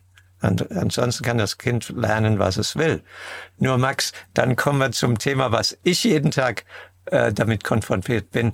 Es ist ja nicht der Staat, der meistens in die Familien erstmal reinfunkt, sondern es sind die Erwartungshaltungen der Eltern die drehen ja meistens dann die Bildungsstandards wieder hoch. Oder bei den freien Schulen, das habe ich hier in Berlin auch miterlebt, ja, gibt es so die Tendenz bei einigen freien Schulen, dass die sagen, ja, wir wollen keine Standards, Bildungsstandards unterrichten, ja, den Kindern mehr Freiraum geben.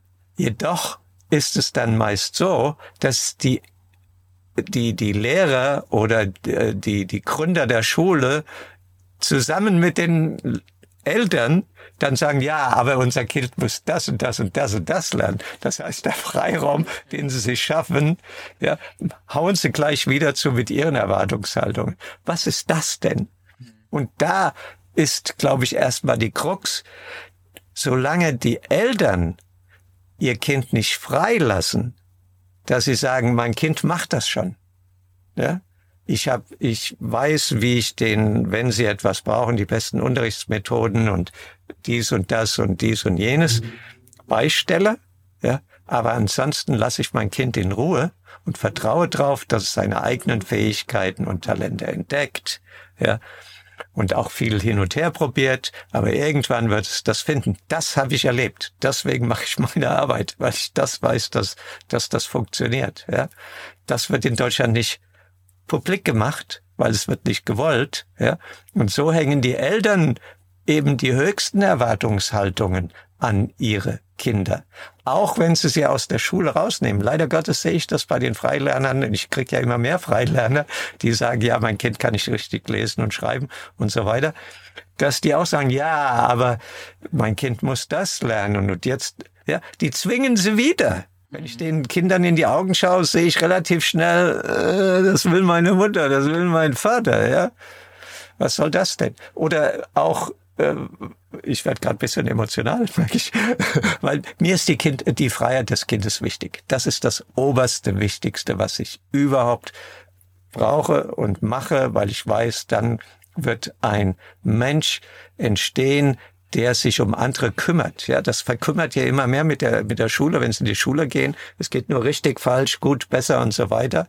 Ja, und wenn ein Kind frei aufwächst, dann, dann ist es mit allem verbunden. Es kümmert sich um alles. Ja, und dann kommen die Eltern mit ihren Vorstellungen rein.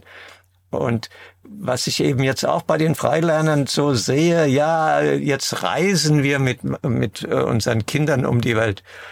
Frage ich Kinder von vier, fünf, sechs, sieben, acht Jahren, ob die reisen wollen? Nein, wollen sie doch gar nicht. Die machen es mit, weil sie motiviert, also beeinflusst werden, manipuliert werden. Lass uns doch mal da.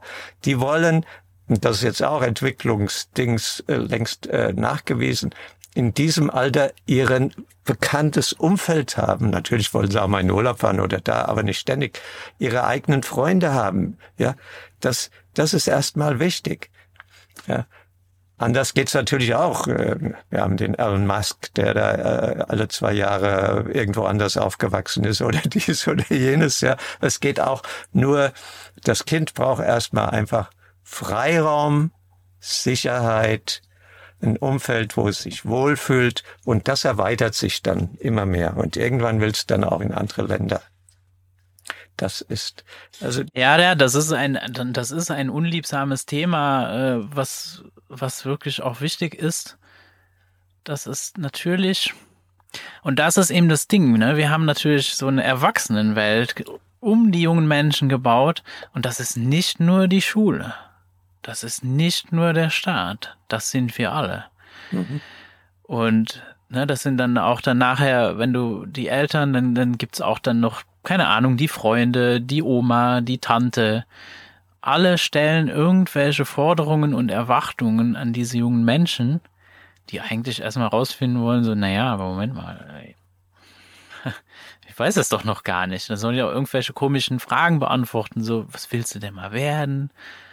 oder kannst du schon lesen, wird auch, kommt auch oft von, ja, einfach wildfremden Menschen und auch natürlich Eltern, weil alleine, dass sie sich, das, ne, wahrscheinlich auch viele Menschen, die jetzt auch zuhören, dass man da selber reflektiert, ja, aber Moment, mache ich mir jetzt eigentlich Sorgen? Oh, wann kann der denn jetzt endlich lesen? Oder jetzt schreibt er das immer noch nicht richtig? das sind meine Erwartungen. Also ich mag auch gerne sagen, eben so, wenn es um selbstbestimmte Bildung geht, das brauche ich jungen Menschen nicht erklären. Nee. Nee, die wissen, die sind Experten. Das sind alle Experten, wenn man sie lässt. So, aber die Erwachsenen, die haben, wir haben das verlernt. Und wir sind beschult. Und das ist auch das, wenn, wenn dann so Worte fallen wie Deschooling. Mhm. Das betrifft in erster Linie uns. Die Erwachsenen. Die Erwachsenen, die Eltern. Mhm. Genau, das betrifft nicht so massiv jetzt die jungen Menschen. Klar, wenn die jetzt ein paar Jahre, dann sieht man auch da diese Effekte. Aber die sind bei uns noch viel krasser. Und dann passiert es natürlich ganz schnell und das merke ich dann auch. Und dann kommen wir, ja, dann kommen viele unliebsame Themen hoch. Nämlich, wie haben wir überhaupt unser Leben organisiert? Wie ist der Staat organisiert? Aber auch dann wieder, dann haben wir wieder so ein großes Konstrukt da, da können wir uns wieder hinter verstecken. Nee, aber wie habe ich mein persönliches Leben organisiert? Was sind meine Vorstellungen? Ne, was sind meine Vorstellungen in Bezug zur Arbeit? Gehe ich da gerne hin? Weil alles, was ich tue, spiegeln, werden die jungen Menschen mir spiegeln. Die sind super Beobachter, die gucken das, die sehen das alles und lernen das alles. Die bilden sich die ganze Zeit, indem die uns beobachten. und das ist auch so das Ding, was, ne, wieso es dann auch manchmal unangenehm wird, wieso man dann auch in Konflikte. Also ich habe gemerkt, wenn die größten Konflikte kamen auf, wenn eigentlich meine, meine Tochter mir genau das zurückgespiegelt hat, was ich an mir selber am wenigsten mag. Dann habe ich es natürlich so wirklich so richtig heftig zurückgekriegt. Ja. Ja, und das ist eigentlich ein Riesengeschenk. Das ist nämlich die Einladung, ey, Moment mal. Hier ist was. Das kannst du verändern. Darf jeder für sich einzeln verändern. Und das ist, das ist ein Riesending, ne? Ja. Ja, die Kinder werden eben auch, äh, das hört sich jetzt ein bisschen schrecklich an, für meine Begriffe ist es doch so geparkt. Die werden in der Schule geparkt, die werden in der Krippe geparkt, die werden im Kindergarten geparkt, damit die Eltern Zeit haben zu arbeiten, Geld zu verdienen, dies und das und jenes, ja, in diesem System, Geldsystem eben zu bestehen. So. Und wenn Sie dann noch Ihre Erwartungen für Ihren Lebensstandard hochhängen, ja, großes Haus, ich gehe jetzt mal in Klischees oder dies oder das oder jenes. Und dafür müssen sie viele Stunden eben arbeiten. Ja? Dann müssen die Kinder in der Zeit geparkt werden. Ja. So, das ist auch mit einem Grund, warum, was ich erfahren habe, warum äh, Eltern an der Schulpflicht festhalten, an der Schule festhalten.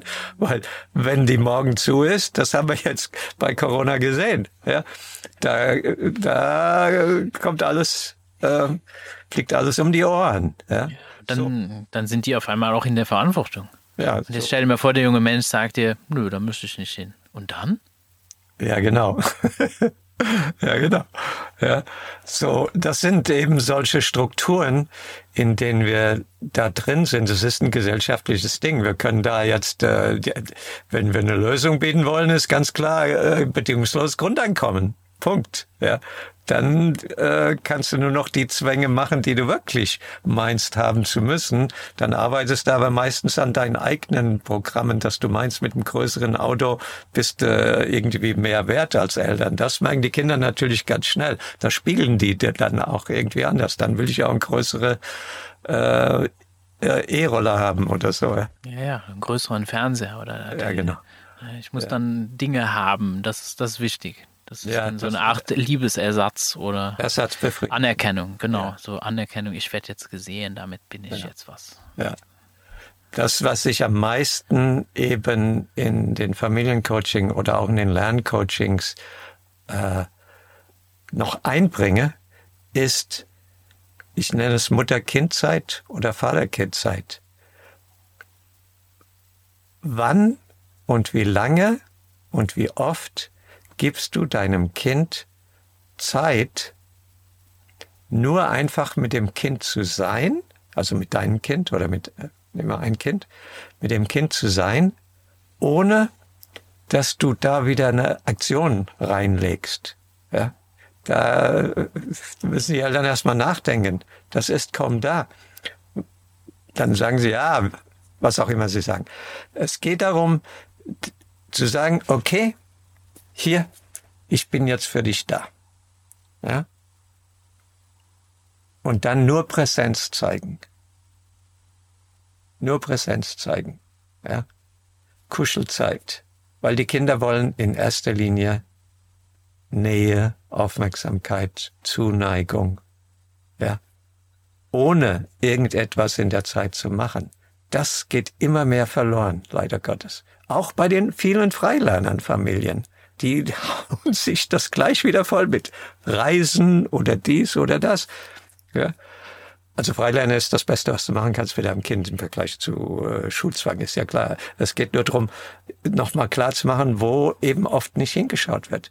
Das Kind braucht Zuneigung. Das braucht Aufmerksamkeit. Und das oft. Ja. Und dann, was auch noch wichtig ist, äh, in dem Kalender, ich mache mit den Eltern, dass die so einen großen Wochenkalender machen, wo sie alles eintragen und so weiter. Da ist jetzt keine Mutter-Kind-Zeit irgendwie drin, weil dann wäre es ja wieder vorgegeben und das Kind braucht das vielleicht gar nicht zu dieser Zeit, wo das im Kalender geht. So rum geht das nicht. Mein Zahnarzttermin und Geburtstage und so weiter kann ich da eintragen, ja. Sondern es kriegt dann quasi Tokens oder Gutscheine oder wie immer, ja wo es dann eben reinhängt. Ja, oder sagt, hör mal zu, jetzt brauche ich so bald wie möglich mal Zeit mit dir. Ich will mit dir Zeit verbringen. Und dann sagt die Mutter, okay, hier passt's. Und dann kommt diese Zeit. Wo, wo das eingeführt wird, merke ich auch, dass dann die Kinder, wenn sie Hausaufgaben machen, ja, oder lernen, schneller lernen und schneller fertig sind. Warum? Gerade im Grundschulbereich. Viele Kinder ziehen die Lernzeit in die Länge, nicht, weil sie es nicht schneller machen könnten, da, weil die Mutter neben dran sitzt oder weil die Mutter im selben Raum ist, damit sie mehr Mutter-Kind-Zeit haben. Hm. So holen sie sich dann nebenbei. Ja, da kriege ich dann Aufmerksamkeit. Ja, dann habe ich meine Aufmerksamkeit. Und in dem Moment, wenn ich fertig bin, geht die Mutter wieder weg und macht etwas anderes. Ja. Das stimmt. Das ist etwas. Ich meine, ja, wir, wir, man kann sich sehr schnell eben in diesen technischen Dingen verlieren und das steht im Wege. Und dann auch ein bisschen den Blick verlieren zu dem, naja, aber guck mal, das hier ist auch alles schon möglich. Das könntest du jetzt sofort einen verändern. Da brauchst du nicht um Erlaubnis fragen oder so. Da braucht es auch jetzt keine großartige Gesetzesänderung. Das, was ja dann auch sowieso noch dazu kommt. Ne? Das ist natürlich, ja, das ist wahrscheinlich ein großer Punkt, warum daran festgehalten wird und warum es einfach auch so breit akzeptiert wird, ist, weil die meisten erwachsenen Eltern sind nicht bereit zuzugeben, ja, ich brauche das, um die irgendwo abzugeben. Weil ich habe eigentlich gar keine Zeit für die. Und der Staat macht es natürlich noch, der begleitet es auch noch ganz fleißig, weil das, ja, das ist sicherlich auch noch opportun, auch zusätzlich eben auch noch mal motiviert durch äußere Faktoren, wie das auch einfach damit ein Haufen Geld verdient wird. Und dann, damit kannst du natürlich auch einen Haufen Menschen beschäftigen, ne? wenn du die ganzen Horte hast und da sind ja auch ein Haufen Leute beschäftigt. Und das ist ja auch gut. Dann hast du dich auch darum gekümmert. Ja. ähm, ne, das, das, das kommt noch dazu, dass das eben auch dann auch opportun ist. Und dass es einfach auch wahrscheinlich einfach so gewohnt ist.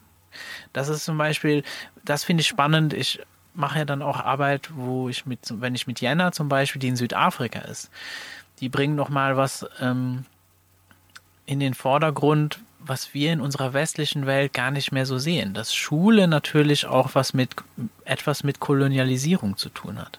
Mhm. Und dass mit Schule kolonialisiert wird. Du hast das ist ein Werkzeug, um Kultur zu kontrollieren. Mhm. Da, darum auch dann die Angst, ah, jetzt kommen diese Immigranten und so weiter. Ne, wir predigen zwar Vielfalt und äh, so und so, und wir, ja, die, alle, es gibt keine ähm, alle Menschen sind gleich und wir haben alle die gleichen Rechte und, und predigen Menschenrechte und so weiter.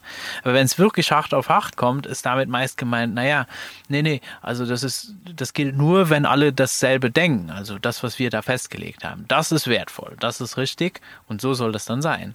Und damit kolonialisiere ich natürlich dann nicht mehr auf einer Landebene, also auf einer territorialen Ebene, sondern wirklich eine, ja, ich kolonialisiere Gedanken, ich kolonialisiere Kultur und lege die dann fest. Und ich glaube, das ist echt fatal.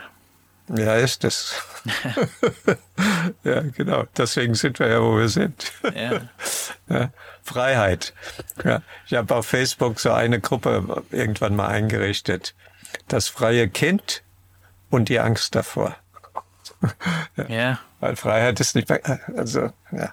Ja, das ist nicht perfekt. Das ist, der Staat wird alles vermeiden, ähm, dann, ja, also der falsch organisierte Staat, so wie er ist. Ja. Direkte Demokratie, das ist auch das, wo ich letztendlich herkomme. Ich habe in 1998 äh, in Auroville für vier, fünf Jahre gelebt, immer im mhm. Winter ein paar Monate. Und Auroville, ich weiß nicht, ob es dir was sagt, ja, ist ich so schon eine gehört, weltweite ja. Community in Indien, im Süden von Indien. Und äh, die hat auch ihre Autarkheit er erlangt. Ja in 98 von der indischen Regierung. Also die können machen, was sie wollen, da mehr oder weniger. Und äh, ist eine weltweite Community, wo Leute von der ganzen Welt kommen, um da zu leben. Wie können wir besser zusammenleben und, und, und. Ja. So. Und äh, in 98, wie gesagt, hat der, äh, der indische Staat gesagt, okay, verwaltet euch selbst. Und dann war da relativ schnell klar, sie wollen kein Polizsystem haben und dies und das und das, also direkte Demokratie. Und da habe ich damals miterleben können, was, hast du vorhin auch schon mal gesagt, was im Menschen rausbricht, wenn du keine Borders mehr hast, wenn du im freien Raum bist. Ja? Ja, das heißt, da konnte jeder kommen und sagen, hier, das möchte ich verändern. Und der andere hat gesagt, und das möchte ich verändern. Ja, und es gab kein System, das das irgendwie kontrolliert hat, sondern eine Mehrheit. Die sind auch erstmal nach Mehrheiten gegangen. Wenn 51 Prozent dafür war, da wurde es gemacht. Wer da nicht erschienen ist, hatte auch keine Stimme und musste dann eben damit leben, dass es so und so gemacht worden ist die haben weiter gefeitet. Ja, du brauchst kein System, so dass Mensch gegen Mensch fightet, weil die diese ganzen äh, Programmierung eben noch im Kopf haben. Diese Unfreiheit. Es muss so gehen und das ist richtig und so weiter und so fort. Ich weiß nicht, ob das Sinn macht, aber ja. äh, da. Und das erstmal loszulassen, ne? Eben. Ich stelle, also wenn, wenn ich mir jetzt vorstelle, wie möchte, wie würde ich mir wünschen, dass wir uns als Menschen gemeinsam organisieren, mhm. dann würde für mich wirklich ganz, ganz weit oben auf der Liste es ist wichtig, dass es um Bedürfnisse geht. Mhm. Es ist wichtig, dass, und dass auch jedes Bedürfnis ist wertvoll und wichtig. Und da ist der Fokus. Da sollte der Fokus auch sein. Und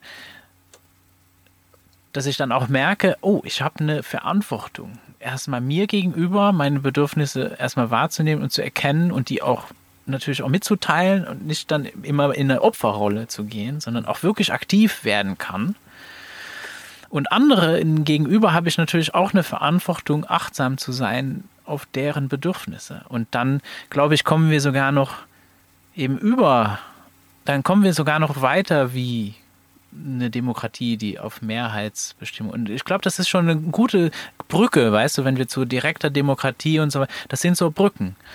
Und ich weiß, dass das geht. Ich, hab, ich durfte das auch schon erleben. Und vielleicht ist es wirklich an der Zeit, sehr vieles zu überdenken und zu gucken, naja, dann lass uns doch mal in kleinen Gruppen, kleinen Gemeinschaften wirklich das uns darin üben, Erfahrung sammeln, damit wir die Fehler von damals nicht wiederholen. Und das größte Potenzial schlummert meiner Ansicht nach, und deswegen ist auch mein Fokus einfach auf die jüngere Generation, dass da schlummert das größte Potenzial. Weil die Lösungen, die die junge Generation uns präsentiert, an die haben wir noch nicht mal gedacht. Und das ist meiner Ansicht nach auch genau ihre Aufgabe und die Rolle, die von, von Natur aus ihnen sozusagen ganz natürlich einfach in, in diesem Zeitfenster, in dem wir auf diesem Planeten hier wandeln, uns gegeben ist. Dass junge Menschen einfach, die sind, die haben den, der Blick ist offen, alles ist möglich. Und weil alles möglich ist, können die sich alles Mögliche ausdenken, wie etwas gemacht werden kann. Das ist ja auch das, da hat der Sir Ken Robinson auch viel drüber, wenn, wenn er über Creative, ne, wenn er über Kreativität, dieses Creative Thinking und so weiter. Mhm und das ist ja auch so fatal. Da gibt es diese eine Studie, diese, die ist eine der längsten Studien, die, die, ist, die weltweit ähm, so läuft in Amerika, wo die eben genau dieses kreative Denken geguckt haben. Und alle Vierjährigen haben das Level Genie. Und desto länger, desto älter die werden, immer weniger werden es. Bis nachher, wenn nach dem, ne, desto mehr sie dann auch beschult werden, desto schneller geht's weg. Und nachher bleiben noch zwei, drei Prozent übrig oder so. Und wir bewundern die auch noch, aber eigentlich sind wir alle mit diesem Potenzial hingekommen. Mhm. Und es wird verschüttet durch Erwartungen von Erwachsenen drumherum, die dir erklären, nein, es geht nur so. Ja, genau. Ja, ja. Die sind eben noch natürlich mit der Natur und dem Menschen verbunden und möchten, dass es allen gut geht. In dem Moment, wenn ich sage, das ist richtig, das ist falsch, und äh, tu sie irgendwie ein, äh, einzwängen, dann machen die das automatisch auch. Das ist dann die Zivilisationskrankheit. Ja, ja. Genau. Ja, und Schulen produzieren dann Mobbing und Echt? all diese Phänomene, all diese. Probleme, die wir dann, wo wir dann die jungen Menschen beschuldigen, dass die das jetzt mhm. falsch machen. Ja. Äh, dabei spiegeln die uns nur. Ja, genau. Ja. Ja, natürlich ist es wichtig, dass eben auch die, ähm, das war nur der Anfang, dass 51 Prozent entscheiden, die 49, die werden dann auch wieder noch gefragt. Da gibt es auch ein ganz klares System, das wir gerade jetzt nicht im Kopf ist, leider Gottes, wie das heißt. Das, das habe ich in Auroville kennengelernt und dann auch weitergemacht. Äh, das kommt aus Holland, wo eben äh, so synergetische Prozesse da eingeleitet werden, dass alle Bedürfnisse äh, dann angesprochen werden und geguckt wird, dass dafür Lösungen gibt. Also die 51 Prozent ist es natürlich auch nicht. Ja. ja. Und äh, wie du schon gesagt hast, es geht erstmal aus meiner Warte drum die Grundbedürfnisse. Die Grundbedürfnisse, bin ich der Meinung, müssen frei verfügbar sein. Ja, Wohnen, Essen, Trinken, äh, Kleidung, Mobilität. Ja, das sind erstmal die Dinge, die sollten frei sein in der Weise, dass ich nichts dafür tun muss, um mir diese leisten zu können. Ja.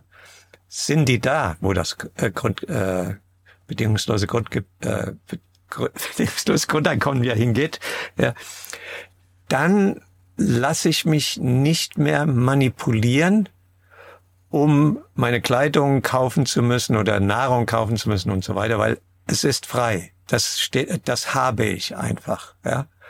Und dann wird natürlich wesentlich weniger Gewalt in der Welt sein und ich werde weniger auf Ego-Trips eben abfahren. Ja. Genau. Und ähm, ja, das wird eben auch so lange wie möglich rausgehalten. Ich war, wie gesagt, zwei Monate in der Schweiz und habe mir da die direkte Demokratie angeschaut. Hätten wir das wenigstens schon mal hier in Deutschland. Und das ist, das ist sehr korrupt, aber es ist schon trotzdem um Längen. Ja, die, die Menschen kommen zusammen da. Genau. Das habe ich gemerkt. Die kommen einfach zusammen. Wenn irgendetwas ist, dann kommt irgendeiner und sagt, das will ich verändern. Und dann hat er eine Gruppe und schon treffen die sich irgendwo, die nehmen alles selbst in die Hand, weil es so gewohnt sind. Ja? ja. Und die Politiker müssen dementsprechend dann auch äh, sich äh, verhalten, sonst sind sie gleich wieder abgewählt. Auch nicht immer und so weiter. Also die können äh, in be bestimmten Bereichen nicht abstimmen, aber es geht schon viel besser. Hier in Deutschland habe ich das Gefühl, sag mir, was ich tun soll. Und bei den Demos ähm, habe ich eben viel gehört, wenn ich gesagt ja, wie genau willst du es denn anders haben? Ja, das weiß ich nicht. Ja. Da wird auch wieder ein Führer gesucht, ja, genau. sozusagen. Genau. Ich brauche dann wieder jemand, der mir dann doch sagt, wie, ja. wie es dann sein soll. Und dann laufe ich halt mit. Ja, genau. Ich will eine andere Politik haben. Ja, das hatten wir schon seit 10.000 Jahren. So geht's nicht. Nimm dich selbst in die Hand. Ja, die, die Eigenverantwortung. Also die steht auch sehr, ich glaube, das, das geht einfach gar nicht anders. Die steht im Vordergrund. Wenn ich gerne frei sein möchte, muss ich natürlich auch eigenverantwortlich handeln handeln. Und ja, das, das ist nicht unbedingt immer bequem. Das, das erfordert eben auch, ja, Verantwortung übernehmen ist nicht, nicht unbedingt bequem. Aber diese Bequemlichkeit, die, die wir so da verkauft kriegen, das ist aber auch ein, ja, das ist eine große, genau, das hat einen sehr hohen Preis und für mich persönlich ist der das auf jeden Fall nicht wert. Naja, und das ist halt dann die Einladung für jeden, äh, da hinzugucken. Und ich glaube, das ist auch immer wichtig. So, weil das habe ich dann auch schon, ja, aber äh, ihr redet dann irgendwas und das heißt jetzt, weil, ne, wenn jetzt jemand zuhört und, und denkt, so, wir würden, also auf jeden Fall, also ich denke auch nicht, dass es deine Intention ist, jetzt irgendjemand zu erklären, wie er irgendwas zu machen hätte oder so. Also ich meine, das ist, das sind unsere Gedanken und es ist so eine Einladung, daran teilzuhaben und in diesem dieses Gespräch dann eben zu lauschen, aber es ist auf keinen Fall irgendeine Anleitung oder so. Mhm. ähm, die es eben auch nicht. Das, das kommt, ich weiß nicht, wie es dir geht, wenn du jetzt zu so Elterncoachings gehst, also auf jeden Fall bei mir, dann landen manchmal so Anfragen von, von verzweifelten Eltern, naja, aber wie funktioniert das denn? Mhm. Und ich, ich habe da keine Antwort drauf. Ich kann dir das ehrlich nicht beantworten, wie das für dich funktioniert. Mhm. Ich habe noch keine Familie begegnet, die es gleich gemacht hat. Ja. Ja, es sind unterschiedliche Erwartungen da, unterschiedliche Konstrukte. Ja. Und äh, das Erste, was ich eben die Familie oder jetzt Familienmitglied frage, was genau brauchst du, damit es dir gut geht? Ja. ja. Was genau brauchst du? Ja. Erstmal für dich selbst. Ich mache es mit dem Beispiel meistens, äh, stell dir vor, du sitzt in einem Raum ja, und äh, der andere Partner, mit dem du jetzt, jetzt gerade hier versuchen willst, anders miteinander umzugehen, der sitzt hinten im Raum oder hält sich hinten im Raum auf, wo auch ein Fenster ist. Ja? Und das Fenster ist offen. So. Und du sitzt eben vorne und du merkst, dir wird's kalt. Ja? Und du merkst, das könnte passieren, dass du jetzt krank wirst durch diese kalte Luft. Ja? So, die kalte Bitte, die wir meistens verwenden, ist, ich sag, mach da mal das Fenster zu. äh, das, äh, wenn ich jedoch sage, okay, äh, ich möchte gesund bleiben, mir wird gerade kalt, wenn mir kälter wird, dann werde ich vielleicht krank. Ich sehe, da ist das Fenster auf, die kalte Luft wird das sehr wahrscheinlich sein. Ja, da brauche ich noch nicht mal eine Bitte auszusprechen, dann wird die Person automatisch zum Fenster gehen und wird es zumachen in der Regel. Ja. Korrekt? Ja. So. Und von daher ist erstmal wichtig, die meisten Leute, die ich kenne, lerne in Familien und überhaupt, sind, wissen im Grunde alles, was sie nicht wollen ja, oder was sie von anderen wollen, ja, macht das Fenster zu, ja. Äh, es geht jedoch darum, erstmal rauszufinden, was, was, was brauche ich eigentlich? Was sind mein, was ist mein Bedürfnis? Das Wort Bedürfnis ist ein bisschen ausgelutscht für mich, weil ich habe lange mit Marshall Rosenberg zusammengearbeitet. Und der gute Mann, finde ich, der dreht sich ja noch ein bisschen im Grab rum, weil äh, ja, sind ein paar Sachen da gelaufen, die nicht so. Ja, besonders wenn man heute dann bedürfnisorientiert ja, und genau. so, da, also was manchmal dann darunter verstanden wird. Das ist also, ich merke, dass mittlerweile kommen dann auch so informelles Lernen kommt dann zum Beispiel ja. auch oder mittlerweile dann tatsächlich sogar selbstbestimmt. Ja. Ich so ein riesen Fragezeichen im Gesicht habe, so ja. was genau ja, Kisten. Du? Werden Kisten. Genau, es werden Kisten hingestellt. Und dann wird auch so versucht, ah ja, was ist denn jetzt? Das geht eben gar nicht. Das geht nicht mit Küste. Jedoch, deswegen habe ich es eben umformuliert und habe gesagt, was brauchst du, damit es dir gut geht? Ja, ja es was ist eine Frage. Es ist eine, ja. ja. eine Frage. Ja. Was brauchst du für dein Wohlergehen? Ja? Und da erstmal damit anfangen. Bei dir gehen auch schon die Augen nach oben, das bist schon am Wirken. Du schaust gerade mal hin. Ja. Und ähm, dann bin ich nur dabei, um ihnen zu helfen, das eben dann auch zu äh, erfüllen, was sie brauchen. Aber ich sage denen keine Lösung. kann ich ja nicht. Nee, weiß, weiß man nicht. Ja, kann, ich, kann ich nicht wissen. Ja. ja, ich merke, ne, so am Anfang, bevor wir jetzt unser Gespräch hier begonnen haben, habe hab ich so versucht, so irgendwie so ein bisschen zu planen, habe mir schon so Gedanken gemacht. Und ich darf mal wieder lernen, hör auf, Pläne zu machen, weil die funktionieren eh nicht. Ne? Und wir haben jetzt eigentlich die Themen, die wir, die, die ich in meinen Gedanken, naja, die teilen wir dann auf, dann machen wir irgendwie ein paar Teile. Die sind jetzt irgendwie alle in unserem Gespräch drin und finde es total schön, dass das jetzt so sich entwickeln durfte. Danke.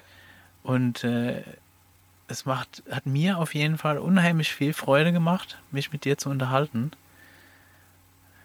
Aber es ist, ich merke, es ist so der Moment, wir könnten das jetzt noch stundenlang weitermachen.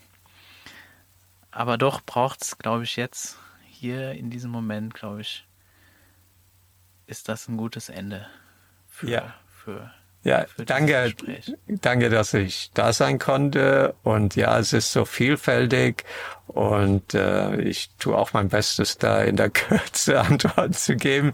Und es kommt von einem zum anderen. Und ich hoffe, es war einigermaßen verständlich, was ich da versucht habe auszudrücken. Danke dir. Ja, ja, in diesem Sinne, wie wäre es mit selbstbestimmter Bildung? Dieser Podcast ist möglich dank Zuhörern wie dir. Wenn du einen einfachen Weg suchst, meine Arbeit zu unterstützen, abonniere meinen Podcast doch bei Spotify, Apple, Google oder bei meinem Telegram-Kanal What About SDE. Ein Review oder Teilen mit Freunden hilft auch sehr dabei, dass mehr Menschen den Podcast finden können. Ich freue mich auch über jede finanzielle Unterstützung, entweder mit einer einmaligen Spende oder mit deiner monatlichen Unterstützung auf Patreon.